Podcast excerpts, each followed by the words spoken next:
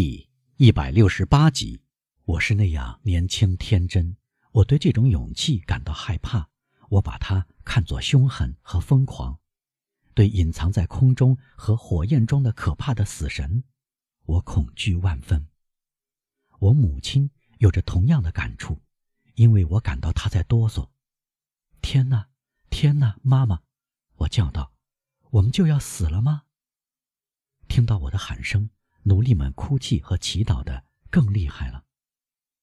孩子，瓦西基里对我说：“上帝绝不会让你接近你害怕的死神。”他又低声说：“赛琳，主公给你什么命令？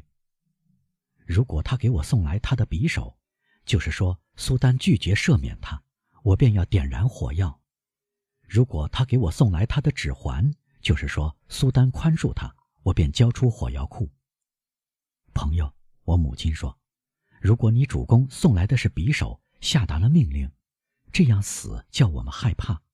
不要这样杀死我们母女，我们会向你伸出脖子。你用那把匕首杀死我们吧。”好的，瓦西基里，赛琳平静地回答。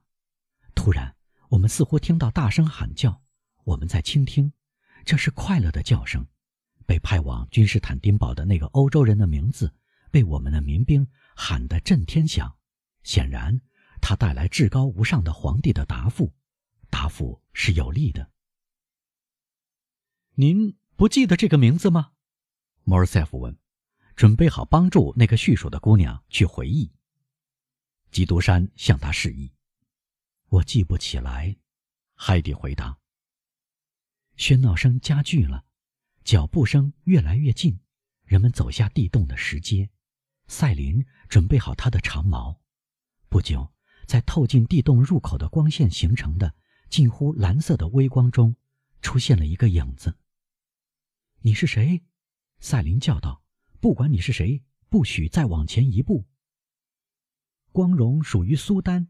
那个影子说：“大臣阿里获得完全赦免，他不仅被饶了性命，而且还把财产归还给他。”我的母亲发出快乐的喊声，把我抱紧在她的心口上。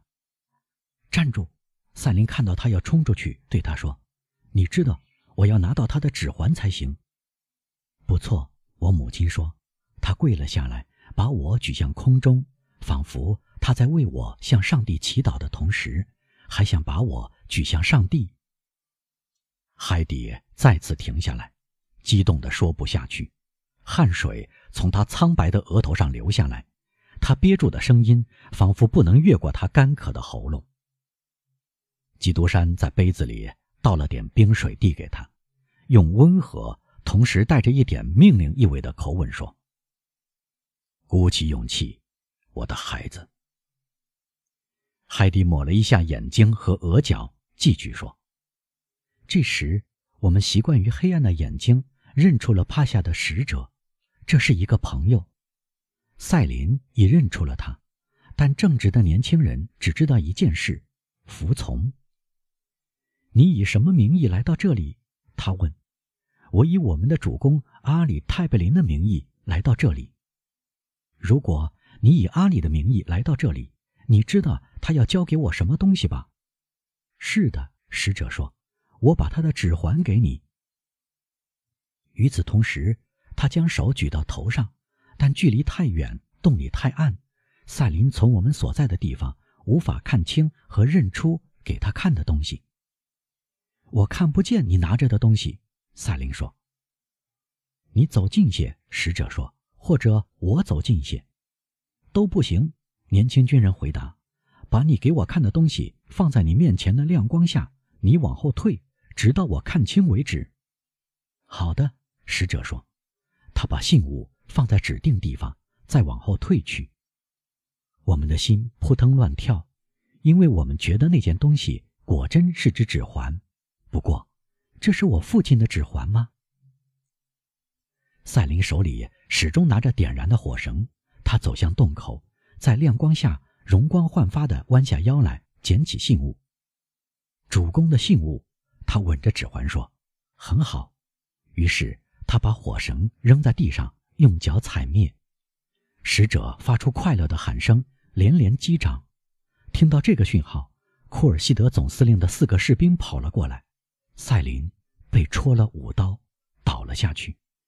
这五个人每人给了他一刀。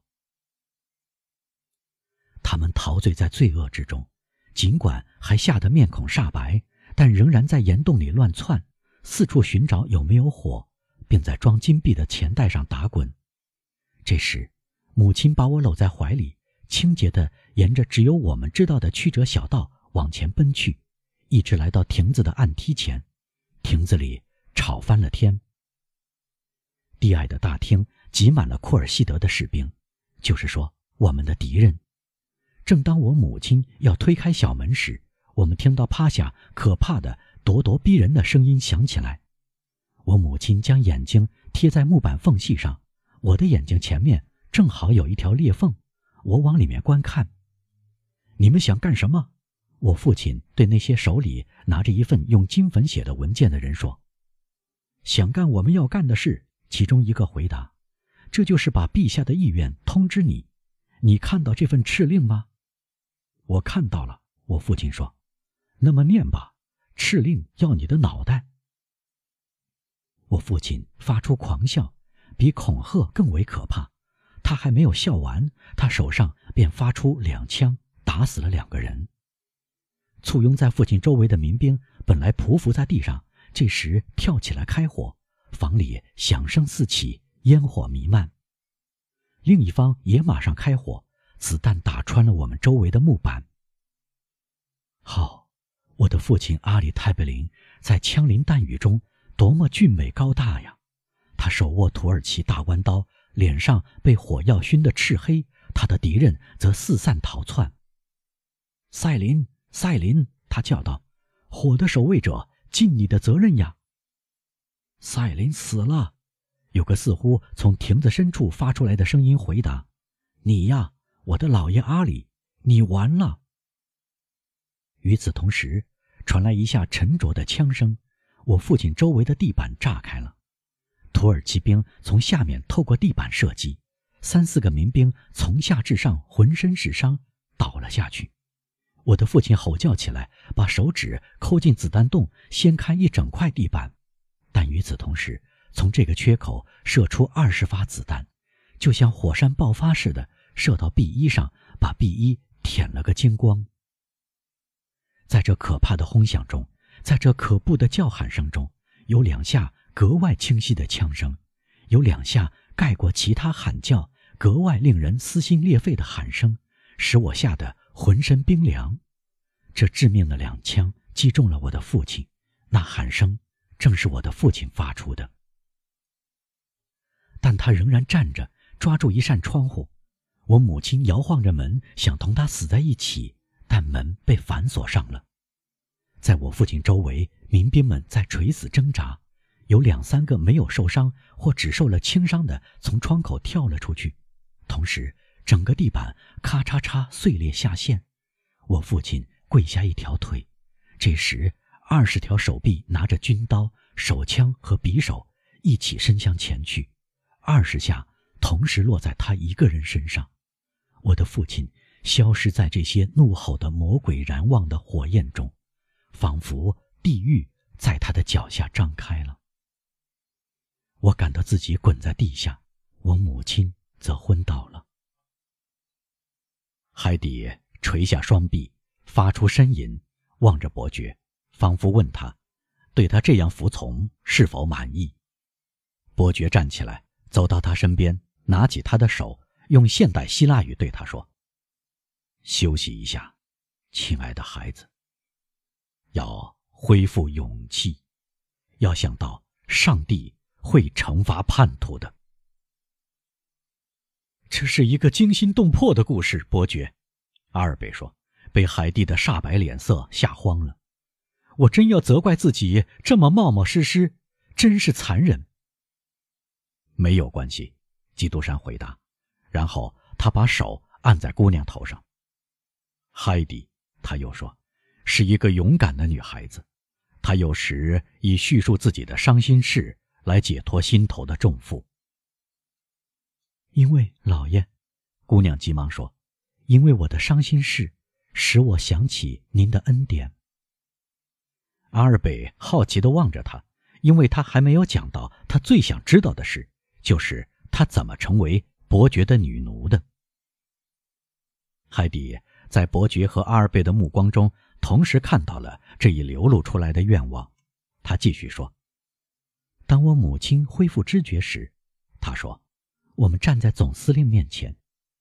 杀死我吧，他说，这是请保持阿里的寡妇的清白。”你不该对我说这种话，库尔西德说。那么对谁说呢？对你的新主人去说。他是谁？他在这里。库尔西德向我们指出那个最卖力气、导致我父亲死亡的那个人。姑娘带着一腔悲愤说：“那么，阿尔贝问，你们属于这个人了？”“不。”海蒂回答，“他不敢留下我们。”他把我们卖给了来到君士坦丁堡的奴隶贩子，我们穿越希腊，半死不活的来到皇宫门前，门口围满了好奇的人，他们闪开，让我们过去。突然，我母亲顺着他们的目光指向的地方望去，惨叫了一声，向我指着门上挂着的一颗脑袋，倒了下去。脑袋上方写着这几个字：“这是雅尼娜的帕夏。”阿里泰贝林的脑袋，我哭泣着想扶起我的母亲，她已经死了。我被带到奴隶市场上，一个富有的亚美尼亚人把我买了去，让我接受教育，给我请教师。我十六岁时把我卖给了穆罕默德苏丹。阿尔贝，正像我刚才告诉您的那样，基督山说，我向苏丹赎回了他，是用那种。和我装大麻精药丸盒子相似的碧玉换来的。哦，您善良伟大，老爷，海蒂说，吻着基督山的手。我属于你，真是幸福。听到这一切，阿尔贝昏昏然。喝完你的咖啡吧，伯爵对他说。故事讲完了。